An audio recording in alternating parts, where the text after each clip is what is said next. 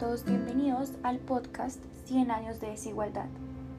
Entendamos la desigualdad económica como la situación en la que existe una diferencia relacionada con la renta o bienestar económico entre los diferentes integrantes de una población.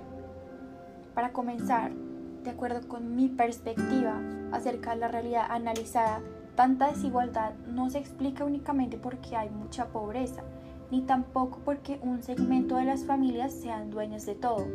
No, estas son visiones superficiales que no explican el puñado de problemas que hay detrás. La desigualdad de hecho está alcanzando niveles extremos.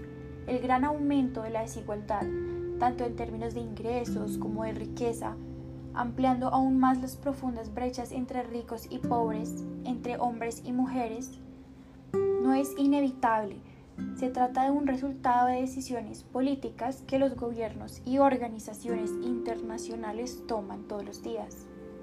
En mi opinión, la única explicación inmediata para la desigualdad, sin duda alguna, es la educación. Concretamente, si la cobertura y la calidad no alcanzan a todos, la pobreza y la desigualdad simplemente se reproducen. Las diferencias entre la calidad de la educación que ofrecen los colegios públicos frente a los privados, donde los estudiantes de familias de mayor ingreso asisten a los segundos, mientras que los de menor ingreso solo tienen acceso a los primeros, crean una división en nuestra sociedad. Y en un medio con menos oportunidades es más difícil aprender las habilidades y las destrezas básicas que debe entregar la escuela para que las personas puedan enfrentar satisfactoriamente los requisitos que demanda el cambio de la sociedad frente a la internacionalización.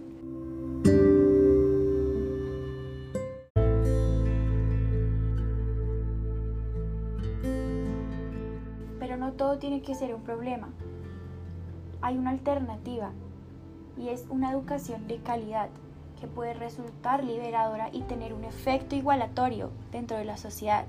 Una educación tiene un poder incomparable para equilibrar las oportunidades, contribuir a cerrar las brechas y acercar a las personas.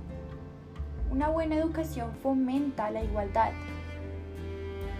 de otras maneras importantes, como por ejemplo, reduce la pobreza, Recibir una buena educación aumenta considerablemente las probabilidades de tener ingresos más elevados y reducir los niveles de pobreza.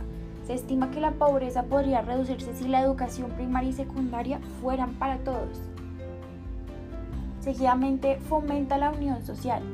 Los centros educativos pueden convertirse en lugares donde los ricos y los pobres establezcan una amistad, derribando así las barreras de la desigualdad pueden dotar a los jóvenes con herramientas necesarias para construir sociedades más justas.